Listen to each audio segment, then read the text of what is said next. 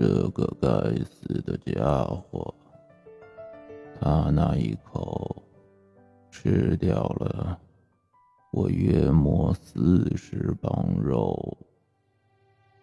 老人忍不住又开始自言自语了起来。这个死家伙把我的鱼叉也带走了，还有那么许多的绳子。老人想，最倒霉的是，现在我这条鱼又在淌血，其他鲨鱼也会闻到血腥味，赶来的。被他称为臭鱼的那个大家伙，已经被咬得残缺不全了。他不忍心再朝着死鱼看上一眼。鱼遭到袭击的时候，他觉得就像自己挨到袭击一样，心都快碎了。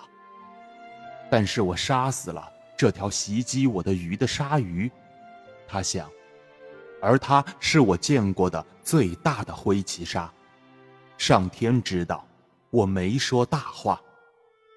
我以前也见过一些大家伙，可是今天这个是我见过的。最大的了，好梦总是容易碎的，他想。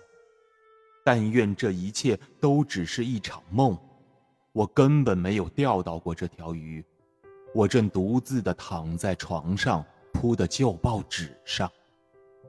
不过，我得记住一点：人不是为失败而生的。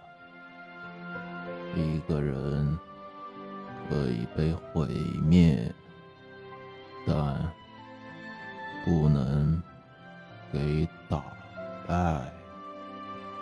老人嘴上说着，可他心里想：不过我很痛心，把这鱼给杀了。现在倒霉的时候要来了，但是我却连鱼叉也没有。这条灰鳍鲨是残忍。